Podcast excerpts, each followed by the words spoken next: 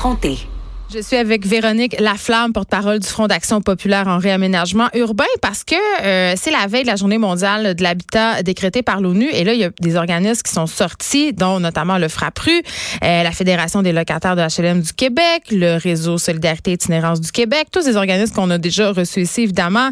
Et il y a le regroupement aussi des maisons pour femmes victimes de violences conjugales, la Fédération des maisons d'hébergement pour femmes. On fait euh, le point en conférence de presse sur ce qu'appelle les entraves à l'avancement du droit au logement social, évidemment, dans un contexte de pénurie de logements abordables. Donc, on, on jase de ça avec euh, Madame Laflamme du Frappru. Bonjour. Bonjour. Écoutez, euh, on va pas se faire de cachette. Là, on est dans une pénurie de logements tout court. Ouais. Euh, et on se parlera même pas des logements sociaux.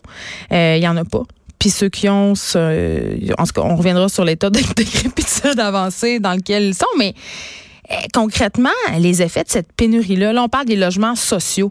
Ça a quoi comme effet chez les populations moins favorisées? Ben, les deux sont liés. Hein? Le fait qu'il n'y ait pas de logement euh, locatif, ça aggrave les difficultés d'accès à un logement social. C'est sûr que le contexte actuel, à Montréal en particulier, euh, puis à Gatineau aussi, là, dans d'autres régions du Québec, Ben, dans qui la sont plupart des grandes villes. Oui, la, la pénurie de logements là, est de retour dans la plupart des grandes villes. Les, les deux pires, je dirais que c'est Montréal et Gatineau, mais toute la région de Montréal, là, Longueuil, la Couronne Nord, dans les, euh, les, les villes des, des Laurentides aussi, là, Sainte-Thérèse, tout ça. Puis dans certaines régions dont on parle moins souvent, comme euh, la Gaspésie, l'Abitibi, des régions dites ressources, dès que, tu sais, souvent a au développement économique, ben là, il y a des jobs qui se créent, mais là, les logements, il y en a plus. Donc, les gens qui travaillent au salaire minimum, qui ont des petites retraites, qui n'ont pas beaucoup d'argent, Non, sont à affectés. à cette île, genre, c'est 2000 pièces un 3,5 par mois. Là. ben, c'est capoté. à cette île, la pénurie qu'il y a eu là, dans les dernières années, il y a eu cette conséquence-là. Là, le taux d'inoccupation a remonté, mais finalement, les prix euh, diminuent pas.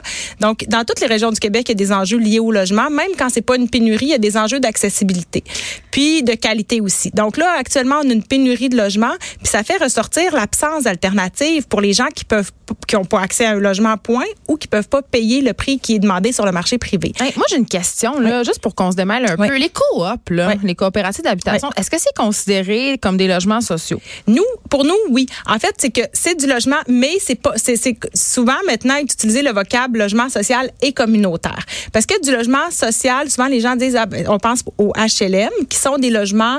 Euh, 100% subventionnés, qui sont des logements de propriété publique. Les coops, c'est la propriété des coops, c'est géré par les coops elles-mêmes. Mais c'est des que- loyers réduits. ben, en fait, c'est qu'il y a toujours une partie de logements subventionnés, mais pas tous. Donc, c'est sûr que dans les coops et les organismes sans but lucratif d'habitation, selon le, le volet, parce qu'il y en a qui sont destinés aux personnes euh, aînées, il y en a qui sont euh, pour les personnes en sortie d'itinérance ou qui ont des besoins particuliers, par exemple des projets pour les jeunes mères, des projets pour les jeunes, etc. Donc, dans ces volets-là, souvent, c'est 100% des logements qui vont être subventionnés, mais sinon, en général, c'est jusqu'à 50% des logements. Ça vient de changer, là, ça va pouvoir être plus enfin. Sinon, c'était 20 à 50 seulement des logements qui étaient subventionnés dans ces, dans ces projets-là, mais ça répond aussi à d'autres besoins. Les logements qui sont pas subventionnés vont souvent être plus chers que sur, moins chers que sur le marché privé. Moi, j'ai des amis qui habitent dans des coops, là, puis Ouais. qui gagnent 100 000 par année. Ouais, Ça, ben, leur, ça leur coûte 500 pièces Ouais. par mois. Ben là, ça, c'est un autre enjeu. Ouais. ça, ça c'est un autre enjeu. Mais ça Euh, existe. Ben, en fait, je dirais pas que c'est la majorité des cas parce que tu sais, vivre dans une coop, c'est qu'il faut s'impliquer, il faut euh, il faut faire des Faut heures d'implication, faut être choisi. Puis c'est sûr que aussi le fait que le programme qui permet de faire des euh, des coops puis des OSBL au Québec a été sous-financé pendant des années, ça fait en sorte que le logement, le loyer des logements non subventionnés, ben souvent il était plus cher. Tu sais, 95% du loyer médian du marché s'est rendu cher à Montréal. Donc, c'est pas tout, le- les gens qui avaient des revenus moyens, mais qui- à qui s'adressent ces logements-là, souvent, ben, pouvaient pas se les payer. Donc, c'est sûr qu'il y a une panoplie de facteurs qui expliquent ça, mais je dirais pas que c'est la majorité des gens qui vivent en coop.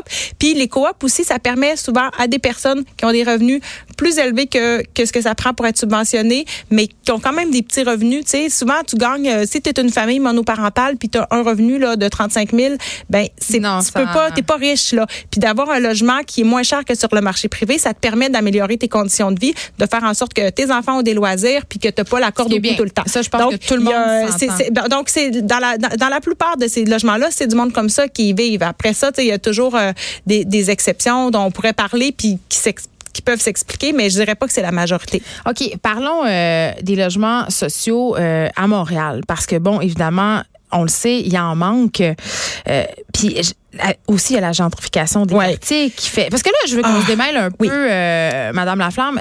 Le prix moyen d'un logement à Montréal pour un 4,5, c'est quoi? Ben, selon la SCHL, qui fait à chaque année euh, un rapport sur le marché locatif, à Montréal, le loyer moyen général, là, et là, j'avais pas préparé ce chiffre-là, mais il est autour de 900 pour un 4,5 là. C'est quand même beaucoup d'argent. Mais mais c'est pas ça le loyer moyen. Même je pense qu'il est en bas de 900 dollars pour un 4,5 selon les données de la SCHL.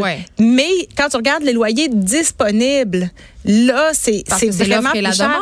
Ben, c'est parce que ce que la SCHL ressent, c'est l'ensemble des logements.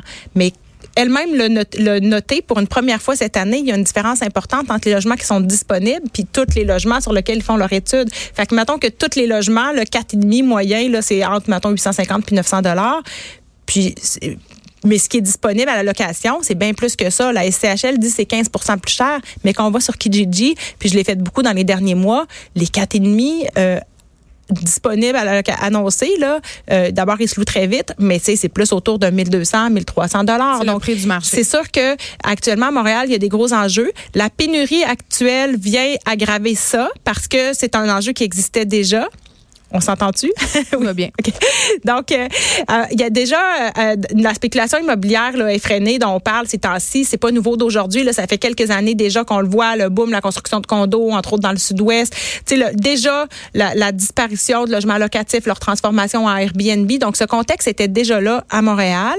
Et donc, on parlait beaucoup déjà de gentrification dans les quartiers populaires. Puis nous, les comités logements qui sont membres du FRAPRU, vivaient déjà ça au quotidien. Là, le désespoir des gens qui vivent dans leur quartier depuis toujours puis qui sont comme chassés parce qu'ils se font reprendre leur logement puis ils n'ont plus de place où aller. Donc, c'est sûr que c'est... Euh, c'est un gros c'est un gros enjeu. Puis là la pénurie actuelle elle vient euh, elle vient aggraver ça parce que là il y a juste pas de logement. Fait que dans ce temps-là les propriétaires ont le gros bout du bâton donc on peut augmenter le prix demandé même si en même temps on, comprend que le, parc locatif c'est un jeu d'offres et de demandes. Ça on le comprend. Mais là vous c'est les logements sociaux donc c'est un autre c'est une autre chose parce qu'il faut les personnes qui sont défavorisées, il faut en tenir compte. On peut pas juste les mettre de côté. Et là, ce manque de logement-là a un effet direct sur leur vie. Là, je disais dans votre, euh, je voyais dans votre conférence de presse, vous parlez notamment de la situation des femmes qui vivent la violence conjugale. Ça peut faire la différence entre je reste ou je pars. Ben oui, parce que ce qui se passe, euh, c'est que les, les, quand il n'y a pas de logement du tout, ben d'abord, euh, les femmes victimes de violence qui veulent quitter leur conjoint ou une ressource pour femmes victimes de violence où elles ont été hébergées, elles n'ont pas de place où aller. Puis quand, il n'y a, pas de, logements sociaux euh, disponibles, ben souvent c'est la seule option pour elles. C'est ce que nous disent les, les, ressources d'aide qui étaient avec nous ce matin en conférence de presse. L'année passée, juste dans le réseau de la Fédération des maisons d'hébergement pour femmes, c'est 15 000 refus qui ont été faits parce que les maisons d'hébergement sont pleines. Euh, dans les ressources pour maisons pour femmes victimes de violences conjugales, ce qu'on nous dit, c'est même si les femmes victimes de violences conjugales ont la priorité maintenant pour avoir un logement subventionné, ils sont prioritaires, mais il y en a pas. Il y a, tellement de monde qui attendent pour un logement social, puis s'en construit quoi, tellement peu de nouveaux. Euh, c'est quoi les listes d'attente? Qu'est-ce que ça prend pour avoir accès? Puis combien on en aurait besoin? Ben, il y a 40 000 personnes au Québec qui sont sur une liste d'attente juste pour un HLM. On parle pas des coops puis des OSBL d'habitation. Donc, euh, puis les, l'attente, donc souvent, ça peut être plusieurs mois, voire années pour avoir accès à un HLM. Donc, et il y a aussi des logements subventionnés là, dans, dans les autres logements dont je parlais tout à l'heure, les, les OSBL d'habitation, puis, euh, puis les coops. Puis les logements qui sont là en ce moment, ils sont dans quel état? Ben, L'affaire, c'est que les HLM qui sont qu'on a actuellement au Québec, il y en a à peu près 70 000, ils ont été financés par le fédéral. Puis le fédéral, il, il, il s'est retiré. C'est pour ça qu'au Québec, depuis 94, il, ne se construit plus de HLM. Puis il se, le, fédéral contribue peu, euh, pratiquement de moins en moins finalement au développement de nouveaux logements sociaux depuis son retrait. Mais pourtant, on n'a pas une nouvelle stratégie canadienne sur le logement.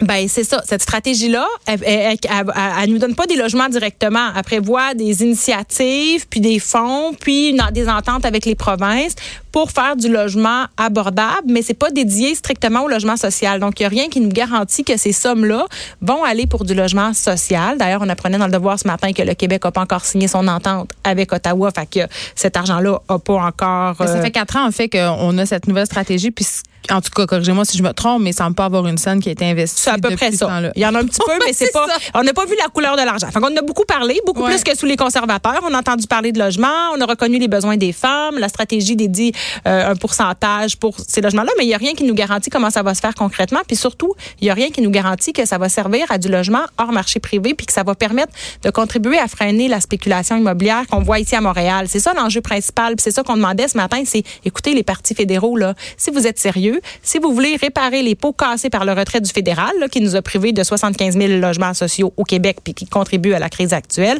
ben il faut des engagements clairs. Il faut que ces engagements-là soient chiffrés. Arrêtez de nous parler de logement abordable. Du logement abordable, c'est tout puis son contraire. Ça permet de faire des logements privés à 2000 pièces par mois. Mais ça, ça répond pas vraiment aux besoins des, des du monde qui n'ont besoin d'un logement euh, social. J'aurais envie de dire, puis peut-être que je suis de mauvaise foi, mais c'est peut-être mon cynisme qui parle, mais pourquoi faire des logements sociaux pour une population défavorisée quand c'est pas eux qu'on vise pour le vote? Ben, c'est exactement. Vous n'êtes pas la seule. Tous les médias qui nous suggèrent la question nous suggèrent aussi la réponse ce matin. C'est carrément ça. Sinon, on en parlerait. C'est 1,2 million de ménages locataires à travers le Canada qui sont concernés, sans parler des personnes itinérantes. ils font pas partie de la classe moyenne, cette ben, classe en or qu'on veut avoir à tout prix. C'est ça. Mais ben, on fait des annonces comme l'accès à la propriété qui, actuellement, à Montréal, ça. ben, ça contribue à la gentrification des quartiers parce qu'on enlève des logements. C'est correct aussi, là, à un moment donné il faut que les gens puissent se loger. Oui. Puis, en même temps aussi. Mais il faut prévoir les conséquences. Faut, faut que, si on prévoit pas des logements sociaux, ben, on finance l'accès à la propriété. Il y a des gens qui achètent des duplex, qui transforment des logements unifamiliales, qui chassent les locataires. Puis les locataires, eux autres, ils n'ont pas de place où aller. Fait qu'il faut, il faut une cohérence parce que sinon, c'est à ça que ça contribue les promesses euh, qui ont été faites par les conservateurs puis les libéraux d'accès à la propriété. C'est à ça que ça a fait, ça a le contribué dans les dernières années. C'est pas mal. C'est juste que si on met pas en même temps des politiques sociales pour aider les locataires qui ont des plus faibles revenus qui, inévitablement, sont en train de perdre leur place dans les quartiers centraux de Montréal. Ça, ça, ça c'est qu'on exclut du monde de la ville, finalement. Merci beaucoup, Véronique Laflamme. Vous êtes porte-parole du Front d'action populaire en réaménagement urbain, le FRAPRU.